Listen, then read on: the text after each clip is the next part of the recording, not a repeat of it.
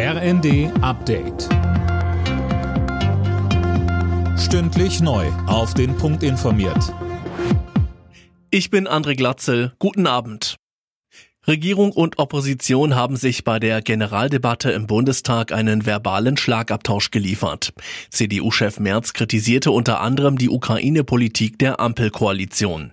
Kanzler Scholz konterte mit Blick auf den Kurswechsel, was Waffenlieferungen in ein Kriegsgebiet angeht. Wir liefern kontinuierlich von Beginn des Krieges an und unmittelbar nach Kriegsbeginn haben wir diese Entscheidung getroffen und mit einer langjährigen Staatspraxis in Deutschland gebrochen. Es war eine richtige Entscheidung, aber es war eine mutige neue Entscheidung dieser Regierung, meine Damen und Herren.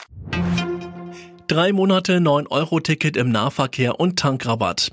Unter anderem diese Entlastungen sind jetzt an den Start gegangen. Auch wenn die Spritpreise an vielen Tankstellen schon gesunken sind, ist laut ADAC noch sehr viel Luft nach unten. In Kroatien soll im kommenden Jahr der Euro eingeführt werden. Dafür hat die EU-Kommission jetzt grünes Licht gegeben.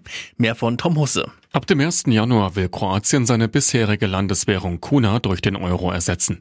Von der EU-Kommission heißt es, das Land würde alle nötigen Voraussetzungen für so einen Schritt erfüllen. Und Kommissionschefin von der Leyen betonte, der Eintritt Kroatiens in die Eurozone werde die Wirtschaft des Landes und auch den Euro stärken. Die EU-Mitgliedstaaten müssen dem Ganzen jetzt noch zustimmen. Patientinnen und Patienten sollen sich auch weiterhin telefonisch krankschreiben lassen können. Das fordert der Deutsche Hausärzteverband.